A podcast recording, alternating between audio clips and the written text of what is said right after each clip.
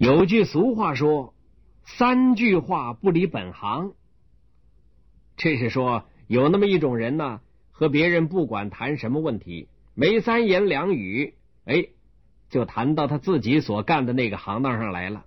哎，俗称这种人的谈话是“三句话不离本行”。传说过去有一个县官，夜晚坐轿巡街。忽然，迎面有一个黑影一闪，窜进了小胡同里。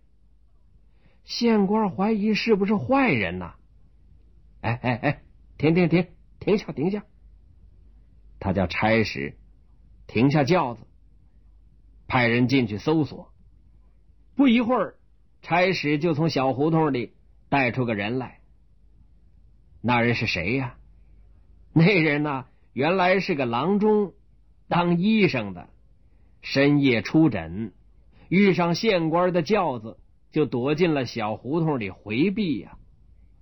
这时候他被带到了老爷轿前，心里头砰砰砰的直跳，他害怕呀。县官看到郎中面有惧色，那更加怀疑呀，就问他：“你是什么人呐？”啊？郎中心想：得，我要快点去给病人治病。老爷盘问，可别耽搁时间。心想啊，万般皆下品，唯有读书高。我先冒充一下读书人得了。于是他就回答县官：“哎，生源是去赶考的考生。”县官一听，胡说，哪有深更半夜去赶考的？况且，你赶考为什么不带考篮呢？嗯，郎中被这么一问，倒问的答不上来了。县官见郎中无言对答，就更加怀疑了，眼睛一转，嗯，也罢，你既是考生，应该会吟诗作对吧？本县今出一上联，你且。对出下联，啊，嗯，那行，呃，请老爷出吧。郎中心想，赶紧对付完了，我还得给病人看病去呢。县官手指轿前伞盖说：“黑柄双灵伞。”郎中马上就答着：“哎，红丸八宝丹。”县官又指指临街的一家绸缎店铺的招牌。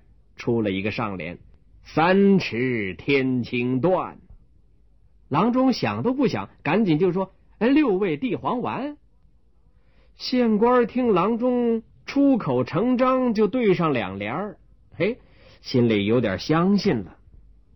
可是又一想啊，这人才学倒是不错，奇怪的是，他为什么全用药名来对呢？啊？嗯。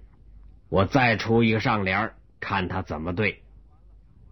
想完了，抬头眺望，见远处一家高楼灯火通明，从楼窗里隐隐约约的可以看见一位年轻的姑娘正在灯下做针线活呢。县官心想：嗯，有了，小女子头发光灿，必有三从四德。这是上联，你给我对个下联。这郎中想了想，大老爷面肤黄瘦，定是五劳七伤。这这叫什么下联啊？县官一听，大声喝道：“胡说！哎，什么胡说啊？胡说是火重，应该吃清凉降火剂。”当差的也实在听不下去了，一个就骂道：“放屁！”郎中赶紧说：“哎啊，放屁啊，放屁！那是下虚呀，要吃十全大补汤。”另外一个差使骂医生：“要死啊！”医生一听，赶紧摇了摇手，转身就走。哎哎，你们老爷要死，我可没法医治啊！快另请高明吧。说完，一溜烟就跑了。当差的赶紧去追呀。县官一看，乐了，回来，回来，别追了！你们还听不出来？这人不是什么坏人，是个治病的郎中。你听他三句话不离本行啊！打从那以后，这就成了一句俗话。当人们形容这个人，不管谈什么问题，没三言两语就谈到自己所干的行当上来，就说这种人呐，是三句话不离本行。